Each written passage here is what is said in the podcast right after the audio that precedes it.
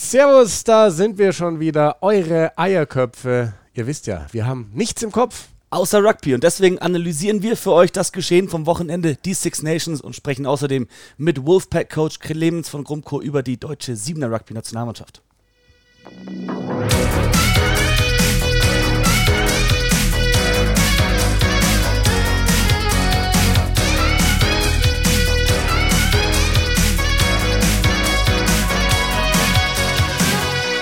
Und ich würde sagen, Simon, wir machen es wie letzte Woche. Keine großen Umschweife. Wir gehen direkt rein in die Vollen und sagen Hallo nach Montevideo in Uruguay an Clemi von Krumko, den Co-Trainer der deutschen Siebener Nationalmannschaft. Ja, servus. Servus. servus.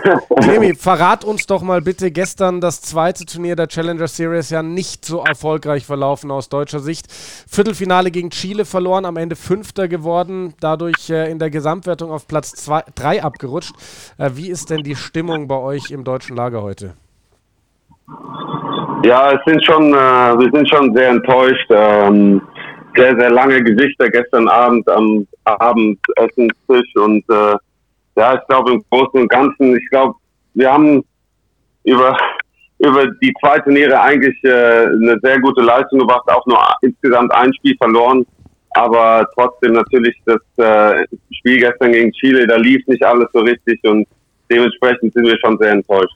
Und ähm, es ist nicht nur so, dass äh, vieles nicht lief, so sage ich mal von euch aus. Ich habe mir gerade eben auch das Spiel tatsächlich nochmal angeschaut, sondern auch der Schiedsrichter war mal gar nicht auf eurer Seite. Joey Swatzel heißt der gute Mann aus den USA. Der soll sich danach bei euch entschuldigt haben, weil er sieben Fehlentscheidungen zu euren Ungunsten getroffen hat und drei davon in der Nachspielzeit. Ist das so richtig? Ja, wir hatten, äh, gut, wir analysieren die Spiele immer sehr schnell nach dem Spiel. Wir bekommen direkt die Spiele von unserem Videoanalysten rübergespielt und wir hatten schon ein komisches Gefühl im Bauch während dem Spiel. Es waren schon einige Entscheidungen, wo wir, wo wir schon während der Spielzeit äh, uns relativ sicher waren, dass die äh, gegen uns gegangen sind und wir haben dann äh, die ganz klaren Clips, die für uns eindeutig waren, rausgeschnitten und sind zu dem ähm, Schiedsrichter-Manager gegangen haben ihm die vorgespielt. Er hatte dann, er kam schon auf uns zu und hat gesagt, ja, ja, ich weiß, zwei Entscheidungen waren definitiv falsch. Und dann haben wir gesagt, ja, wir haben aber sieben. Und äh, dann hat er gesagt, oh ja, okay, dann schauen wir uns die mal an. Dann haben wir uns die zusammen angeschaut und äh, er hat uns tatsächlich bei sechs von sieben 100 Prozent äh, Richtigkeit gegeben, dass er Schiedsrichter falsch lag und bei der bei der siebten 50-50 Entscheidung. Also das ist dann schon äh, ziemlich bitter, sowas sowas zu hören zu bekommen nach, nach, dem, nach so einem wichtigen verlorenen Spiel und dann nur eine Entschuldigung zu bekommen, beziehungsweise ja, es tut uns leid, äh, es sind halt Nachwuchsschiedsrichter und ähm, die lernen auch noch dazu. Das ist halt, äh, hat für uns zu große Auswirkungen, dass wir das so einfach akzeptieren können, was wir aber im Endeffekt müssen. Unfassbar, also das da wirklich, das hat kein weiteres Nachspiel, oder? Also Entschuldigung, damit hat sich das für World Rugby erledigt. Ja, da kann man nichts machen. Das ist, äh, wie, man, man kann zu plump sagen, wir spielen halt in der, in der zweiten Liga und haben dementsprechend auch zwei Liga Schiedsrichter. Äh, es ist, ja, muss man akzeptieren, runterschlucken und hoffen, dass es noch ein drittes Turnier gibt. Gibt es eine besondere... Und dass dort dann die, die und dass dort dann die richtigen World Series Schiedsrichter pfeifen. Ja, ja, absolut. Aber ja, man muss man muss, muss dazu sagen, wir haben auch nicht gut gespielt in dem Spiel gegen Chile. Wir hätten äh, vielleicht den Schiedsrichter einfach rausnehmen müssen, dadurch durch ein dominanteres Spiel und ein besseres, eine bessere Umsetzung. Aber äh, wenn, wenn man sieben Entscheidungen gegen sich hat, ist es auch schwierig, in so ein Spiel reinzukommen. Gibt es da besondere Schlüsselmomente, wirklich besondere Details, die du uns da nennen kannst? Also auch eine Entscheidung, die vielleicht im Endeffekt das Spiel ja, entschieden hat? Ja, es waren viele, viele Entscheidungen. Es gab einen klaren, also es gab einen, nach, einen Versuch für uns oder direkt nach dem Ankick äh, der zweiten Halbzeit wurde ein Vorball gegen Carlos gepfiffen, wo er den Ball überhaupt nicht berührt.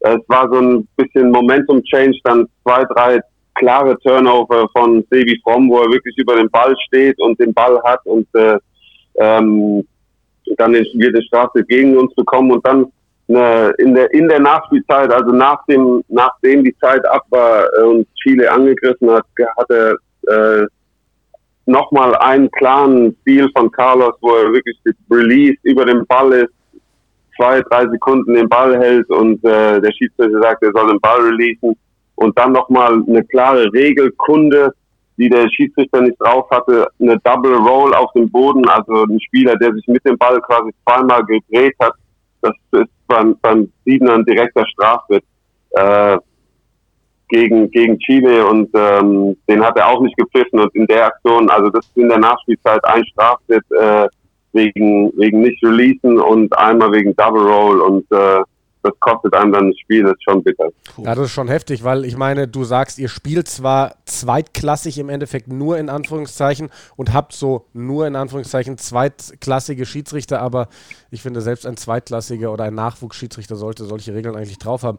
Ähm, Clemi, ich habe von dir ähm, bei Total Rugby in der Nachberichterstattung auch ein paar Zitate gelesen, die, die jetzt auch so ein bisschen ähm, ja, gegen oder sagen wir mal in Richtung Weltverband gingen. Wir haben letzte Woche mit Manu Wilhelm gesprochen. Er hat gesagt, es ist alles intransparent. Ihr wisst selber noch nicht, wie läuft das jetzt mit dem Aufstieg auf die World Series? War es das vielleicht schon? Entscheidet im nächsten Monat der Weltverband, dass Japan als Sieger der zwei Turniere aufsteigt? Ähm, wie, wie gehst du als, als Co-Trainer mit dieser ganzen äh, Geschichte um?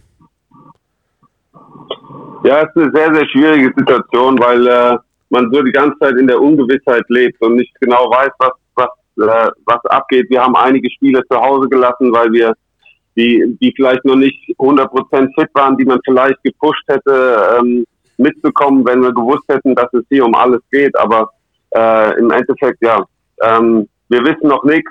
Wir hoffen, dass es ein drittes Turnier gibt. Es ist so äh, das Gefühl von allen Mannschaften, wahrscheinlich außer Japan, dass es wohl wahrscheinlich dann doch kein drittes Turnier gibt, wo jetzt Japan das zweite Turnier gewonnen hat und auch äh, Gesamtsieger ist. Ähm, ja, es ist nicht so ganz nachvollziehbar. Man wird so ein bisschen hingehalten. Ähm, man kriegt keinerlei, keine wirklichen Informationen. Es wird gesagt, ja, es wird im März entschieden von, von beim Expo von der World, von World Rugby. Ähm, aber wir wissen, wir wissen derzeit noch nichts. Äh, wir hoffen, dass es ein drittes Turnier gibt. Wann, wo das stattfinden wird, ob es stattfinden wird, kann ich leider nicht, nicht so sagen im, ja, Moment. Eine Sache habe ich jetzt gehört und zwar, dass sogar im Raum steht, dass die Oktoberfest Sevens zum dritten und entscheidenden Turnier dieses Qualifiers werden. Also, dass dann dieses Jahr nicht Neuseeland, England und Co. kommen, sondern die acht besten Mannschaften dieser ersten zwei Challenger Series. Ähm, wenn das wirklich zur Option werden sollte, wäre es für euch ja wahrscheinlich die ab, absolut optimale Lösung, oder? Ja, ich denke, ja, ich, ich glaube, München liegt uns ganz gut. Äh, das wäre auf jeden Fall mit dem Heimturnier und dem heimischen Publikum im, im Rücken äh, für uns die beste Option. Äh, Ob es wirklich so weit kommt, das wage ich im Moment zu bezweifeln. Ähm, es ist so, dass World Rugby wohl nach einem Turnier sucht dass es äh, dass sich bereit erklärt, dieses Turnier auszurichten. Aber ähm, wie gesagt, wir haben keinerlei Informationen. Soll es München werden, umso besser. Wenn nicht, dann müssen wir es irgendwo anders gewinnen. Ähm, verrat uns doch mal, wie geht es denn jetzt weiter? Weil es ist ja wirklich alles äh, offen. Also eigentlich sollte nach diesen zwei Turnieren dann Hongkong als großes Ziel stehen. Das ist jetzt erstmal verschoben um ein halbes Jahr. Wie sehen die nächsten Monate des Wolfpacks aus? um ganz ehrlich zu sein, wir haben, wir haben äh, uns letzte Woche mal zusammengesetzt, als die Woche kam, als die Nachricht kam, dass Hongkong ausfällt und ein bisschen einen Plan zusammengestellt, aber so wirklich planen kann man eigentlich nicht im Moment, weil wir einfach nicht wissen, wann dieses dritte und entscheidende Turnier stattfinden soll. Ähm, wir werden jetzt ganz normal, wie wir es geplant haben, bis Hongkong weiter trainieren. Ähm, und und auf die Entscheidung von World Rugby warten. Die Jungs haben jetzt erstmal zehn Tage Urlaub, also Heimtraining. Jeder darf nach Hause ein bisschen den Kopf frei bekommen. Dann werden wir drei Wochen oder dreieinhalb Wochen weiter trainieren, wie wir es gemacht hätten, als ob wir in Hongkong spielen würden. Und danach ist Urlaub eingeplant. Drei, ich glaube drei Wochen, knappe drei Wochen für die Jungs. Wenn das Turnier da reinfällt, dann müssen wir uns das überlegen. Wenn nicht, dann ja, wie gesagt, wir müssen warten, was, was World Rugby entscheidet und äh, dann können wir erst einen, einen, einen sicheren Plan aufstellen, wie es weitergeht. Bedeutet das dann auch, dass die Spieler, in den letzten Jahren war es ja immer so in Vorbereitung auf Hongkong, dass die Spieler nicht für ihre 15er-Mannschaften in der ersten Bundesliga gespielt haben? Hongkong findet jetzt erstmal nicht statt. Sind die Spieler trotzdem exklusiv beim Siebener oder schickt ihr die zurück zu den Clubs? Ähm, dazu kann ich derzeit noch nichts sagen. Wir haben kurz angesprochen, ähm, da müssen wir uns, da, da werden wir im Laufe der Woche eine Entscheidung darüber treffen. Aber ich denke, dass wir mit dem Programm so weiterfahren, wie wir es geplant, geplant haben und äh, dass die Spieler erstmal äh, nicht ihren Verein zur Verfügung gestellt werden. Okay, jetzt haben wir, glaube ich, genügend äh, schwierige Fragen für die Zukunft gestellt oder über die Zukunft gestellt. Ähm, man muss in aller Fairness sagen, ihr habt äh, bei zwei Turnieren ein einziges Spiel verloren. Wir kennen das so gut vom Siebener Rugby. Dieses verflixte erste Spiel am zweiten Tag, dieses Viertelfinale, ist so immens wichtig. Und das ist das einzige Spiel, was ihr wirklich verloren habt. Ansonsten grandiose Vorstellung von den Jungs auch dann gestern noch die anderen beiden Spiele danach zu gewinnen. Ähm, wie bewertest du denn die generelle Entwicklung jetzt auch unter dem neuen Coach im letzten halben Jahr von unserem Wolfpack? Ja, ich denke, wir haben gerade was die physisch, physische ähm, Voraussetzungen äh, betrifft, einen großen Sprung nach vorne gemacht. Die Jungs sind durch die Bank eigentlich äh, super fit und äh, können 14 Minuten gehen. Und äh, ich glaube, das, das bringt uns auf jeden Fall, hat uns auf jeden Fall weitergebracht. Wir haben ja erst äh, im Januar angefangen, wirklich uns auf Rugby zu konzentrieren, aber was die, was die Jungs jetzt hier gezeigt haben und wie sie äh, konstant das System versucht haben umzusetzen, war schon beeindruckend. Und ich denke auch, wie die Jungs gestern äh, aufgestanden sind nach der bitteren Niederlage gegen Chile und Charakter gezeigt haben und nochmal zwei ähm, souveräne Leistungen gegen Jamaika und äh, Italien abgeliefert haben, äh, zeigt, äh, dass wir auch in, in dem Sinne ähm, einen Sprung nach vorne gemacht haben, dass wir einfach reifer geworden sind, erwachsener geworden sind und äh, ich glaube, da dazu hat Damien auch beigetragen. Wie ist es denn äh, bei dir persönlich? Du bist ja Co-Trainer geblieben, warst es unter Wuyo Zankwa, warst dann auch Interimscoach bei den Oktoberfest Sevens zum Beispiel und jetzt äh, bist du unter Damien McGrath Co-Trainer. Hat sich deine Rolle irgendwie geändert oder ist alles beim Alten geblieben für dich persönlich? Ähm, ja, es hat sich in dem Sinne was geändert, dass ich ein bisschen mehr Freiraum durchführen, auch vortragen, da war. So, jetzt haben wir, glaube ich, gerade ein bisschen äh, Probleme mit der Verbindung zu Clemi. Ich würde sagen, genau, jetzt ist der Anruf sowieso beendet und äh, dann versuchen wir ihn einfach direkt nochmal anzurufen, ob das dann besser ist. Haben die letzte Antwort nicht mitbekommen. Dann schauen wir doch mal. Es klingelt auf jeden Fall bei Clemi nach Südamerika. So, jetzt schauen wir Hallo. mal. Bist du wieder da, Clemi? So, ja, genau, wir, ja, wir haben nämlich deine letzte Antwort jetzt quasi gar nicht mehr mitbekommen. Ähm, wenn du da einfach nochmal neu ansetzt, dann, dann hören wir alles. Ja, klar. Ja, klar. Also, ähm, ja, ähm, ja äh, Damon lässt mir da schon ein bisschen mehr Freiräume als Wujo. Äh, zum Beispiel die Gegneranalyse, gerade was die Standards betrifft, äh, hat er jetzt quasi mir übergeben ähm, lässt mich die auch quasi vor der Mannschaft vortragen. Da war Wuje schon relativ äh, eigen und hat alles selbst machen wollen und äh, wir besprechen uns relativ viel. Es ist, da hat sich nicht groß geändert. Natürlich ähm, die Rolle ist die gleiche. Ähm, ja, viel hat sich nicht geändert, aber ich habe ein bisschen mehr, mehr, mehr zu sagen, sagen wir mal so. ja, das klingt doch sehr, sehr positiv. Clemi, ähm, wir, wir danken auf jeden Fall schon mal für die Zeit, die du genommen hast. Verrat uns noch ganz kurz, wie, wie sieht euer Reiseplan aus? Geht es jetzt dann gleich zurück nach Deutschland? Ja, wir haben jetzt noch ein paar Stunden hier in, in Montevideo, äh, werden dann gegen 18 Uhr äh, nach Sao Paulo fliegen. Von da geht es dann zurück nach Frankfurt und morgen, ich glaube, Nachmittag gegen 14.30 Uhr landen wir dann wieder zurück in Deutschland. Sehr schön. Dann äh, danke, wie gesagt, und äh, dir und all den Jungs einen wunderbaren Rückflug. Danke, ja, Clemi. vielen Dank. Macht's danke, gut. Danke, danke Clemi. Ciao. Ciao, ciao. So, das war Clemens von Krumko, deutscher Rekordnationalspieler, war ja 7er und 15er Nationalspieler und äh, ist jetzt seit geraumer Zeit Co-Trainer der deutschen Siebener Nationalmannschaft. Ja, Simon, lass uns das nochmal ganz kurz aufnehmen, auch weil, weil viele deutsche Rugby-Fans uns ja auch geschrieben haben, ähm, die das genauso sehen. Das wirkt schon sehr verschwörungsmäßig, was da bei World Rugby abgeht. Auch heute hat uns wieder ähm, ein Kollege geschrieben, World Rugby postet bei Instagram herzlichen Glückwunsch an Japan. Sieger des zweiten Turniers zu Deutschland kam nichts bei Instagram beim ersten Turnier, als sie das gewonnen hatten. Dann jetzt alle Mannschaften so im, im Wagen zu lassen, war es das schon mit dem Aufstieg jetzt für Japan? Das wird nächsten Monat entschieden bei dieser Zusammenkunft. Oder kommt doch alles anders? Das ist schon ähm, brutal. Und dass es dann auch noch so klare Schiedsrichterentscheidungen sind, die unser Team das, ja, den Sieg über insgesamt einen Sieg kosten. Ein ganz, ganz bitterer Beigeschmack nach so einem starken ersten Turnier und eigentlich auch keinem schwachen zweiten Turnier, nur eben dieses eine Spiel. Und ja, also im Endeffekt kannst du das Spiel auch trotzdem gewinnen. Diese ich nenne sie jetzt mal 50-50-Entscheidungen, auch wenn sie offensichtlich, wenn World Rugby sich danach entschuldigt oder der Schiedsrichterverband sich entschuldigt bei der Mannschaft, dann weiß man, dass es keine 50-50, sondern eigentlich klare Entscheidungen waren. Aber wenn mal ein paar Schiedsrichterentscheidungen im Spiel gegen dich gehen, heißt das nicht zwangsweise, dass du es verlierst. Also wir wollen jetzt auch keine schlechten Verlierer hier sein als Deutschland-Fans, aber ja, wir fühlen mit mit den Jungs, wir alle. Jeder deutsche Rugby-Fan hat das Wolfpack die letzten Jahre verfolgt. Drei, viermal in Hongkong gewesen, zweimal im Finale sogar dann äh, zweimal im Halbfinale. Also viel enger geht's nicht da oben und viel knapper kannst du nicht daran vorbeischlittern, es auf die World Series zu schaffen. Und dann jetzt werden einem dann noch alle möglichen Steine in den Weg gelegt. Frustrierend. Ja, sehr frustrierend. Aber Mai, wir können nichts dran ändern und deswegen würden wir würde ich sagen, äh, lass uns zu den Six Nations kommen. Liegt mal wieder Apropos ein, frustrierend.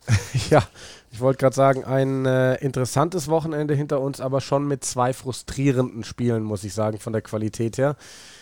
Das erste Italien gegen Schottland. Wir hatten gesagt, das ist das Spiel, das die Italiener sich raussuchen, wahrscheinlich im Turnierverlauf, dass sie gewinnen können.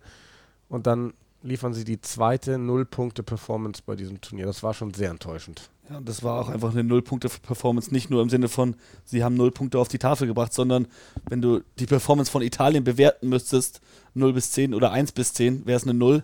Also, ich meine, wir wollen doch nicht nur negativ sein. Ich kann jetzt auch über positive äh, Aspekte des italienischen Spiels reden.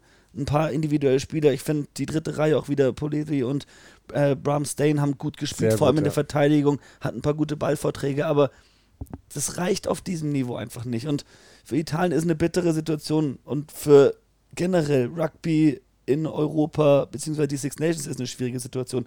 Weil was machst du mit Italien? Was machst du mit den Six Nations?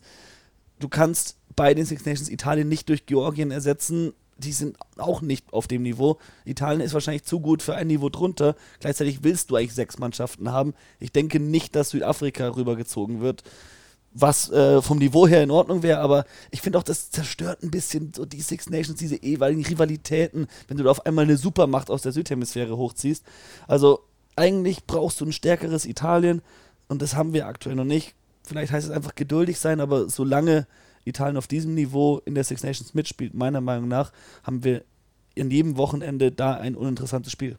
Ja, ähm, definitiv sehe ich genauso. Es ist eine super schwierige Situation, weil Italien einfach momentan zu schwach ist, um wirklich gegen die anderen fünf mitzuhalten. Ich meine, 0 zu 17, gerade wenn man jetzt den letzten Versuch sich noch anschaut, der deswegen fällt, weil Italien volles Risiko geht, sonst fällt der wahrscheinlich nicht. Sie sind ja nicht elendig weit weg von Schottland gewesen. Also wenn da ein, zwei Sachen anders laufen im Spiel, vielleicht haben sie eine Chance, das Ding zu gewinnen, aber es ist jetzt einfach Fakt, der, die 25. Niederlage bei den Six Nations in Folge für Italien. Die haben 2015 zum letzten Mal ein Spiel gemacht. Sie sind zu schwach für die fünf guten Teams, aber sie sind wohl auch noch zu gut für. Also, ich glaube, es würde den Italienern nicht schlecht tun, wenn sie regelmäßig gegen Georgien spielen würden. Das ja. sind zwei Mannschaften auf einem ähnlichen Level. Ich sehe die Georgier auch noch drunter, auf, aber auf einem ähnlichen Level. Das wäre okay für die Italiener. Aber alles, was da drunter kommt, wäre für die Italiener so ein krasser Abstieg. Das kannst du denen eigentlich nicht mehr antun. Die brauchen die Spiele auf höchstem Niveau. Aber es ist tatsächlich eine sehr, sehr schwierige, schwierige Situation. Ja, in Europa zumindest. Ich denke mal für Italien, du kannst im Sommer oder auch bei den Autumn Internationals kannst du was machen mit äh, den pazifischen Inseln zum Beispiel, wenn du gegen Fiji spielst. Aber da weißt du halt auch Samoa nie, spielst. was du kriegst als Gegner. USA ist, glaube ich, ein Gegner, mit dem sich Italien in den nächsten Jahren ganz gut messen kann. Sie müssen sich halt die richtigen Gegner suchen. Das ist auch immer sehr viel Marketing und natürlich willst du gegen Neuseeland und gegen Südafrika spielen und die Fans so mitziehen, aber was ist für die Mannschaft wirklich das Beste? Da hat Conor O'Shea sehr viel probiert und hat im, deswegen, im Endeffekt deswegen seinen Posten aufgegeben, weil er so frustriert war damit, dass er nicht die Möglichkeiten hat, das zu bewegen, was er möchte. Jetzt ist Franco Smith da. Wir sehen ein umgestelltes italienisches Spiel, vor allem im Angriff, aber wenn, sie, wenn du in zwei von drei Spielen bei den Six Nations null Punkte machst, musst du dich auch fragen, ob es das richtige Angriffssystem Ja, ist. absolut. Also, wen ich auch vielleicht noch einmal ganz kurz rausheben möchte, ähm, ist Jaden Hayward. Da habe ich äh, im Kommentar gesagt, davon bräuchte Italien mehr. Da ist dann nur das Problem, eigentlich will ich nicht, dass sie mehr solche Entwicklungshelfer haben, die aus Neuseeland oder sonst woher kommen. Aber der Typ hat mir sehr gut gefallen. Ja, aber wieso nicht? Also ganz ehrlich, schau dir Fra äh, Japan an. Hast du auch da hat es doch super funktioniert. Nimmt man sich das Beispiel, du musst halt richtig machen, nicht nur Entwicklungsspieler holen, die sich dann gegenseitig entwickeln. Nein, eine gesunde Mischung und halt auch auf den richtigen Positionen. Da ist die Schlussposition eine sehr gute dafür, dass du da einen erfahrenen Mann hast, der dir dann zwei gebürtige Italiener auf den beiden Außenpositionen, den ihr Niveau noch anhebt. Dann nimmst du wahrscheinlich, ja, sie haben es ja eigentlich auf der 8 jemanden wie einen Bram Stain, dann brauchst du halt eigentlich, denke ich mal, mindestens in der zweiten Reihe jemanden, einen gebürtigen Südafrikaner zum Beispiel, die sind ganz gut, da habe ich gehört, und vielleicht auch noch einen Hakler. Jemand, der ein moderneres spielt. Luca Bigi ist ein sehr zuverlässiger Mann für Italien, aber ist er der Mann, der Italien auf das höhere Niveau bringen wird oder ist er geeignet für dieses höhere Niveau? Ja. In der ersten Reihe generell haben sie Probleme. Auch wieder viele Straftritte weggegeben gegen Schottland. Ja, Schottland, gutes Stichwort. Was machen wir aus der Leistung der Schotten? Das war unaufgeregt, unspektakulär, souverän, Pflicht erfüllt, keine Kür draufgelegt. Irgendwie so. Ich glaube, wir würden das Ergebnis mehr feiern, hätte Wales nicht schon Italien zu Null geschlagen. Jetzt wissen wir, es ist scheinbar nicht so schwer für die anderen Nationen da zu Null zu spielen, außer für Frankreich, aber Also verteidigt haben sie wahnsinnig gut. Sie, haben, sie hatten auch einen klaren Gameplan. Ich finde, das hat man gemerkt. Sie haben Matteo Minozzi, den gefährlichsten Italiener, komplett aus dem Spiel genommen. Also wenn wir uns überlegen, was Minozzi zum Beispiel gegen Frankreich noch gerissen hat. Und jetzt, also Minozzi war ja blass, blasser geht fast nicht mehr in diesem, in diesem Spiel. Also verteidigt haben sie es wirklich sehr, sehr stark. Also du kannst nie was Schlechtes über eine Mannschaft eigentlich sagen, die ein Spiel gewinnt, die ein Spiel so souverän gewinnt. Ähm, aber man hatte vielleicht wirklich das Gefühl, dass, dass vielleicht bei Schottland nach den zwei Niederlagen doch schon auch so ein bisschen die Luft raus ist. man sieht auch da einfach, wo die Klasse im Team liegt. Schottland hat vor allem vor zwei Jahren bei den Six Nations sehr gut gespielt. Letzte Saison dann oder letztes Jahr haben sie auch gegen England dieses Unentschieden am Ende rausgeholt, damit eigentlich ihre Six Nations gerettet. Ansonsten waren die auch ziemlich unterirdisch. Keine gute WM gespielt und irgendwann musst du dann auch den Kader anschauen und sagen, okay, wir waren auf einem guten Weg, wo sind wir jetzt eigentlich? Weil ein Stuart Hawk ist hinten eine super solide, aber ich finde jetzt Sean Maitland zum Beispiel hat in den letzten Spielen auch eigentlich gefühlt gar nichts gemacht. Klar, da wartest du auf einen Darcy Darcy, Graham, Graham, der ist zurück im Training, konnte noch nicht spielen, wird aber wahrscheinlich gegen Frankreich wieder fit sein. dann hast du eine bombastische dritte Reihe. Die hat ja auch das Spiel gegen Italien gerade gemacht. Tommaso Allen, der Schlüsselspieler bei Italien mit der 10, der am häufigsten kickt, über den die ganzen Angriffe laufen, den hatten sie komplett in der Tasche. Jamie Ritchie, Hamish Watson, Magnus Bradbury und auch Matt Ferguson, als er drauf kam. Das ist eine dritte Reihe für die Zukunft. Das macht Spaß, das macht auch Hoffnung. Dann ist es bitter, dass sich ähm, hier Johnny Gray verletzt hat. Der wäre in der zweiten Reihe noch ein Spieler, den sie gut brauchen können. Zusammen da mit Cummings. Es sind die richtigen Spieler da, um für die Zukunft das aufzubauen. Aber allein die Situation, Finn Russell zeigt dir die Sachen, die man vielleicht nicht sieht im Fernsehen, dass hinter den Kulissen nicht alles stimmt. Oder wie siehst du das? Denkst du auch, dass äh, bei Schottland vielleicht es da Probleme gibt? Ja, ich, ich, also man hat das Gefühl, dass da ganz viele Baustellen sind, die vielleicht nicht ähm, auch offen nach draußen getragen werden, aber das Gefühl ist auf jeden Fall da. wenn man auch überlegt, dass Gregor Townsend jetzt nach diesem Interview, was Finn Russell gegeben hat, wo er gesagt hat, seit acht Jahren kenne nicht Greg Townsend, hat mich bei Glasgow erst gecoacht, dann bei Schottland und wir hatten nie ein gutes Verhältnis. Und in der Woche davor hat Greg Townsend die ganze Zeit betont, wie gut sein Verhältnis mit Finn Russell eigentlich immer war. Und gleichzeitig sagt er, ansonsten ist im Kader alles gut, Finn Russell ist eine Ausnahme, wir haben eine super Harmonie da. Weiß dann auch nicht, wie viel du davon glauben kannst. Jetzt dann gab es Unklarheiten, wer der Kapitän ist auf dem Feld am Samstag.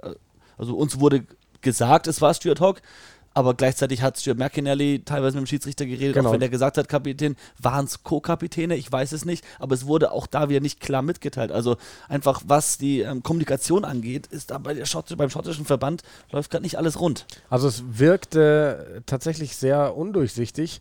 Wie gesagt, unsere Information, beziehungsweise war es wir dachten, das bleibt so, dass Stuart Hawk Kapitän ist. Durch die Berufung von Stuart McInally zum ersten Mal in die Startelf war es dann aber unklar, weil eigentlich lief jegliche Kommunikation des Schiedsrichters über Stuart McInally. Was mal sein kann, dass es auch einen Sturmkapitän gibt, dann hat Stuart Hawk einmal angezeigt, dass sie auf die Stangen kicken relativ früh, was dann eigentlich dafür spricht, dass er Kapitän ist. Waren sie Co-Kapitäne? Hat Hawk vielleicht gar nicht mal in seiner ähm, Rolle als Kapitän, sondern nur als Führungsspieler angezeigt, vielleicht seinen Mitspielern auf die Stangen?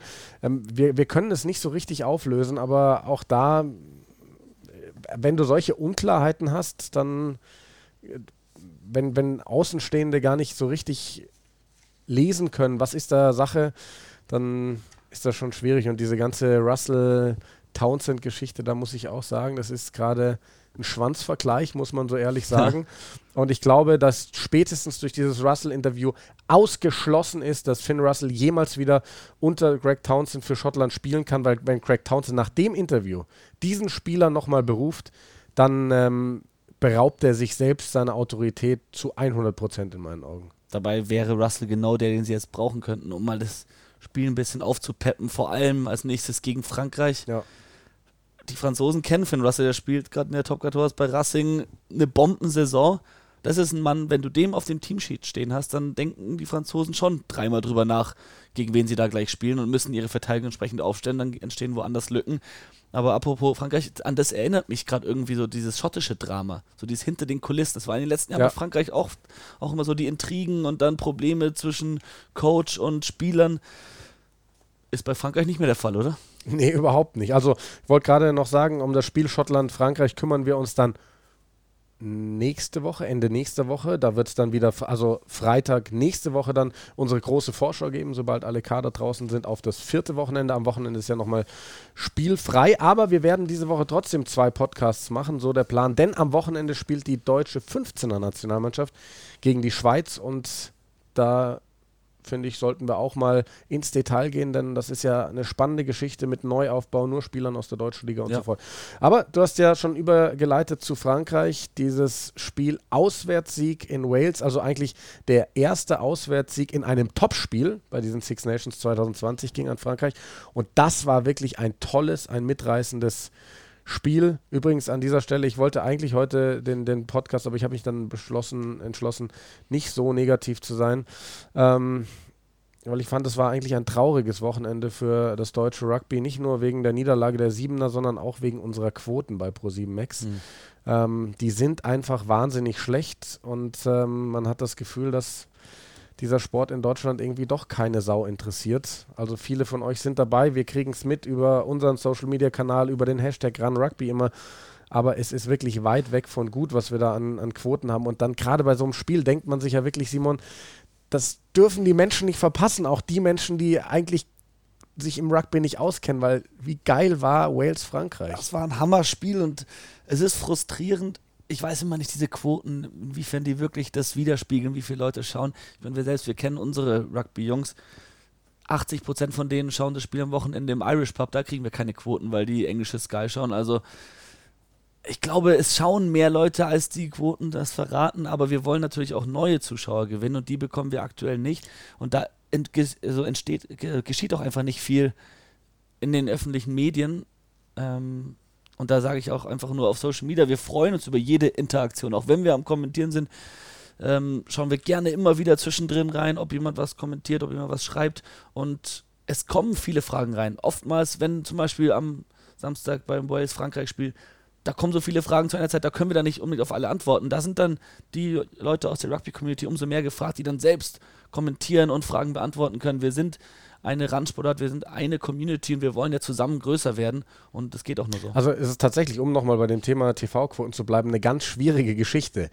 Die TV-Quoten, was da rauskommt am Ende, also über die Zahlen per se, weiß ich nicht, ob wir sprechen dürfen. Wir kriegen die immer zugeschickt, aber ich weiß nicht, ob die für die Öffentlichkeit äh, gedacht sind. Auf jeden Fall ist es ja so, dass wenn jetzt unsere Teamkollegen, du hast es gerade gesagt, gehen fast immer in den Pub. Ich habe mich äh, auch mit anderen Leuten aus anderen Städten in Deutschland schon über dieses Thema unterhalten, wo sie die auch gesagt haben, ja, das ist schon problematisch. Bei uns im Verein wird nur eigentlich ausländisches Fernsehen geschaut. Die treffen sich alle zum Public Viewing. Die sollten doch eigentlich lieber in kleineren Gruppen zu Hause schauen, hätten wir mehr Zuschauer. So ist es ja gar nicht. Denn es wird nicht gemessen, wenn Simon Jung Rugby schaut, dann fließt das in die TV-Quoten gar nicht ein.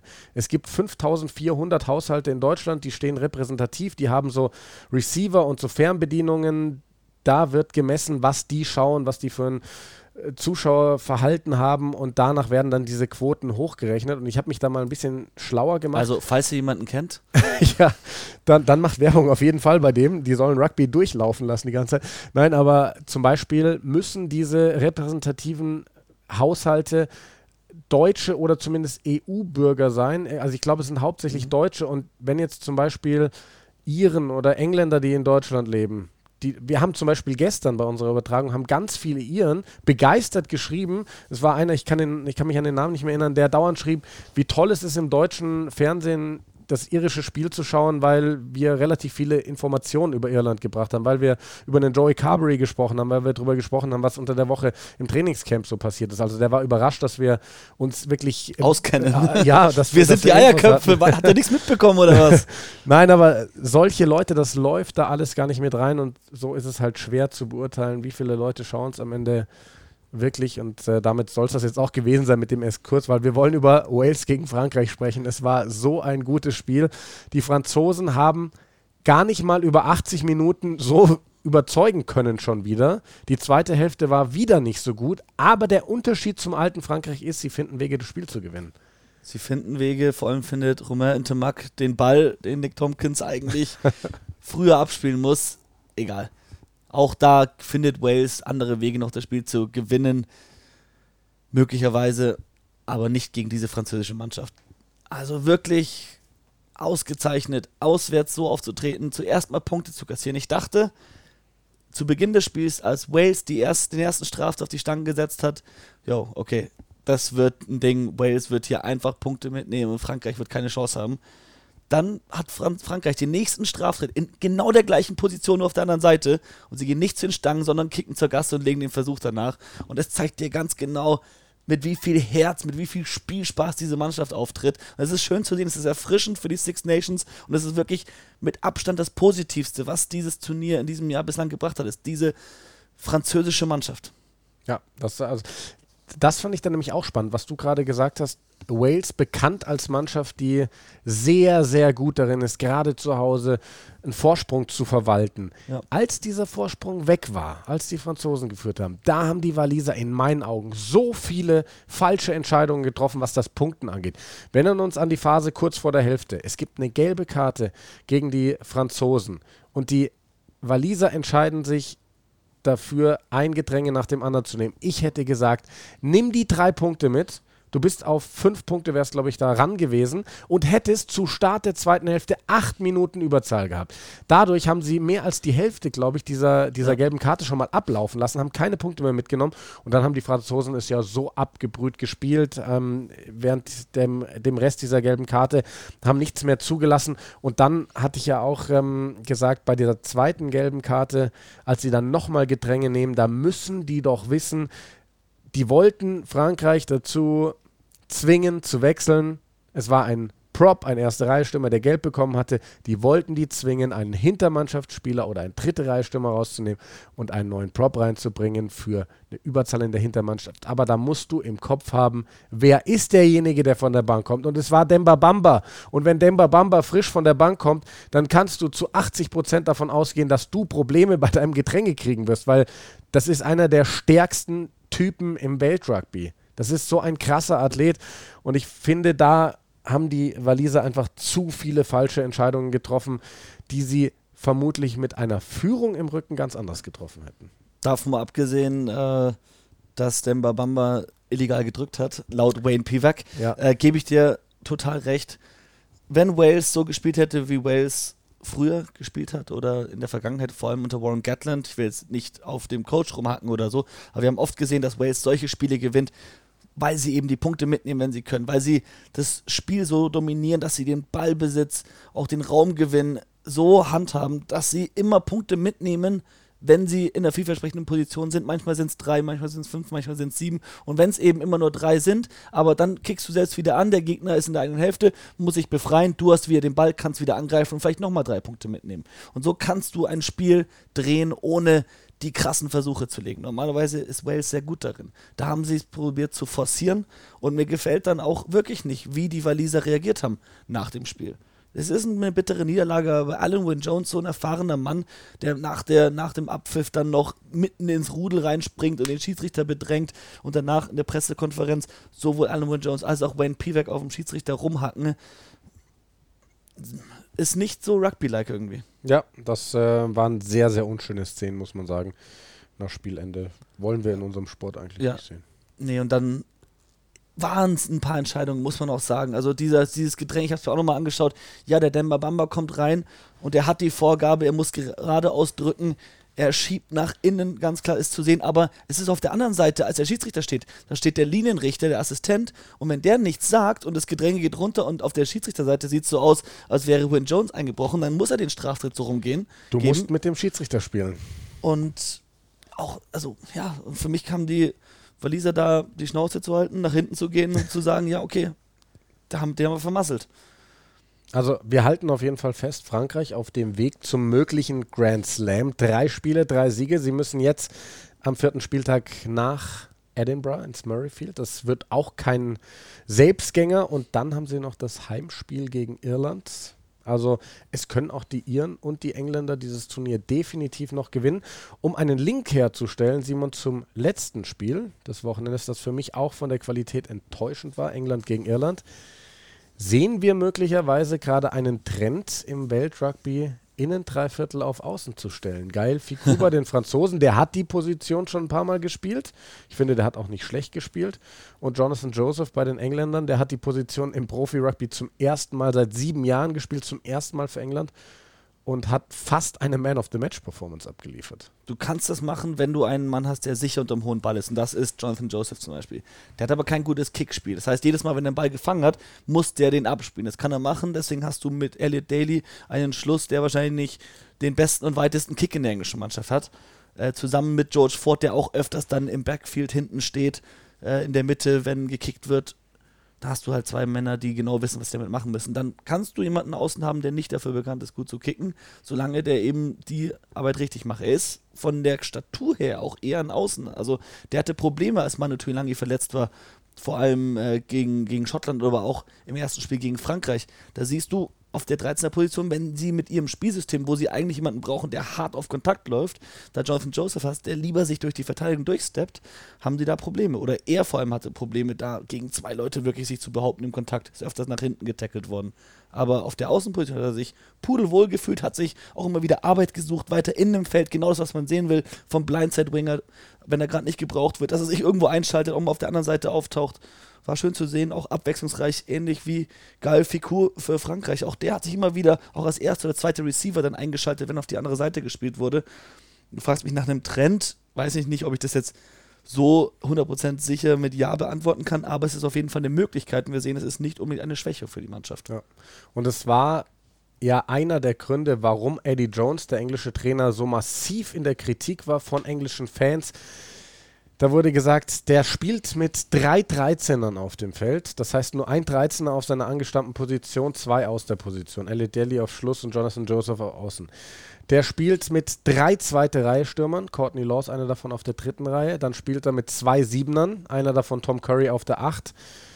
Spielt mit zwei Verbindern, George Ford und Owen Farrell, was aber seit Jahren ähm, so eingespielt ist, muss ich dazu sagen.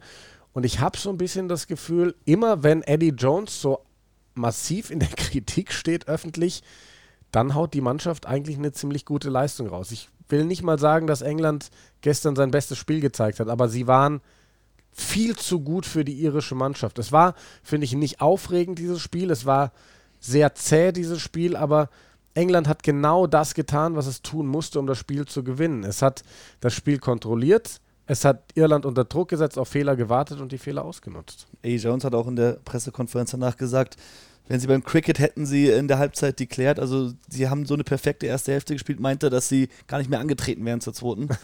äh, ging natürlich nicht beim Rugby. Und so perfekt fand ich die erste Hälfte von England auch nicht. Jetzt lass mal nicht Johnny Sexton und Jacob Stockdale zwei Fehler. Okay, wir haben drüber schon gesprochen. Du sagst, es war kein Fehler von ähm, Johnny Sexton, so oder so. Es waren zwei unglückliche Versuche, die sie kassiert haben. Wenn der Ball ein bisschen anders aufspringt, äh, ist es beides Male kein Versuch. Und dann führst du als Engländer halt nicht so deutlich zur Halbzeitpause. Dann ist es auch nicht so eine überzeugende Hälfte. Die Engländer haben rein spielerisch sich nicht so viel rausgespielt. Die haben wieder von Fehlern von den Iren profitiert, wie von einem Jahr in Dublin und haben auch immer wieder gekickt, natürlich, wenn es eine Taktik ist, die funktioniert, warum sollst du was anderes machen? Aber was, wenn du auf eine Mannschaft triffst, die eben besser mit diesen Kicks umgeht, so wie letztes Jahr Wales, dann hat England auf einmal wieder keinen Plan B. Ich hoffe, dass Eddie Jones oder auch mit Simon Amer, der jetzt ja der Offensivtrainer ist, dass sie da an was anderem feilen noch. Vor allem mit diesen zwei Spielmachern Ford und Farrell musst du doch eigentlich einen stärkeren Angriff auch haben. Also auch bei der WM, zum Beispiel gegen Australien, haben wir ein viel besseres Angriffssystem gesehen. Viel mehr auch die flachen Läufer. Okay, da hat Farrell auf 10 gespielt. Das will ich jetzt nicht sagen, aber mit ihm. Farrell ist halt eher einer, der die Linie attackiert. Ford ist ein sehr guter Spielmanager, aber Farrell halt einfach ein bisschen aggressiver noch, offensiver noch, der auch dann mal die Stürmer mehr durchstecken und die Hintermannschaft dann mit ein bisschen mehr Platz verwalten kann. Ja, ich, ich muss ganz kurz äh, dazu sagen, ich, äh, wir haben ja gestern in manchen Situationen, Szenen ein bisschen unterschiedliche Meinung gehabt und ich äh, war auch nicht so ganz empfänglich, als wir dann in der Halbzeitpause, also wo ja. die Zuschauer uns nicht gehört haben, ähm, dann von dir gehört habe, dass Sexton da einen Fehler macht mittlerweile. Ich war gestern da so ein bisschen bockig, muss ich selber sagen, weil mich das Spiel so genervt ja. hat. So, es, es war, ich habe gehofft, dass wir ein gutes Spiel sehen und es war einfach so unspektakulär. Ich muss mittlerweile sagen, ich sehe deinen Punkt, du hattest nämlich gesagt, Sexton muss mehr in den Ball reinlaufen. Also ich bleibe dabei, der Ball springt sehr, sehr, sehr unglücklich für ihn und er kann so, wie er läuft, tatsächlich nichts anderes mehr machen, als mit einer Hand da das Ding hochzuschlagen. Aber ich gebe dir recht, er hätte noch mehr seine, seine Lauflinie in Richtung Ball setzen müssen. Er ist wirklich ein bisschen parallel dazu gelaufen. Und ich hatte ja gestern gesagt, in einer Zeitlupe bei diesem zweiten Versuch, was glaube ich, ja. nach dem Stockdale-Fehler, ähm, hat man gesehen, dass er, ich, ich bin weiterhin überzeugt, dass der Ball ganz kurz, er trifft mit der Hand den Ball, der schlägt auf den Boden, kommt dann auf seine Hand zurück.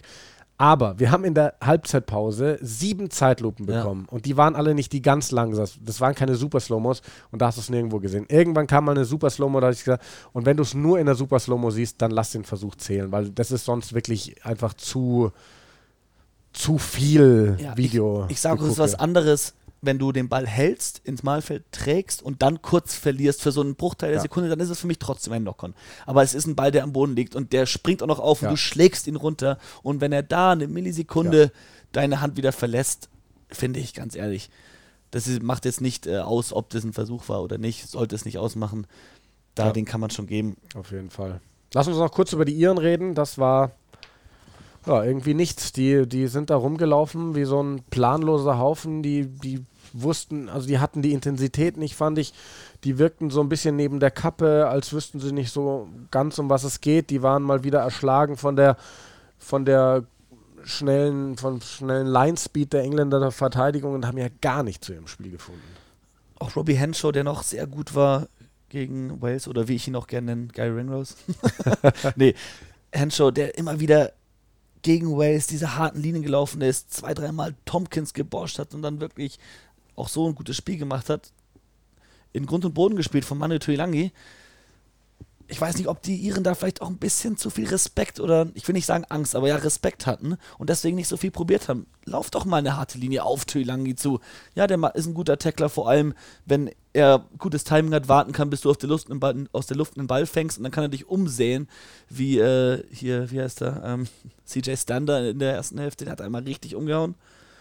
Ähm, aber, wo war ich jetzt? Ja, nee, generell im Angriff etwas eindimensional, etwas, etwas, ja, langsam von Irland und der Mann, der dafür verantwortlich ist, ist ganz klar Johnny Sexton. Der hatte einen schlechten Tag, hat danach gemeint, nee, hatte er nicht im Interview, wo ich einfach sage, sei doch mal ehrlich, mhm. jeder Mensch sieht die zwei Kicks, die du da verpasst.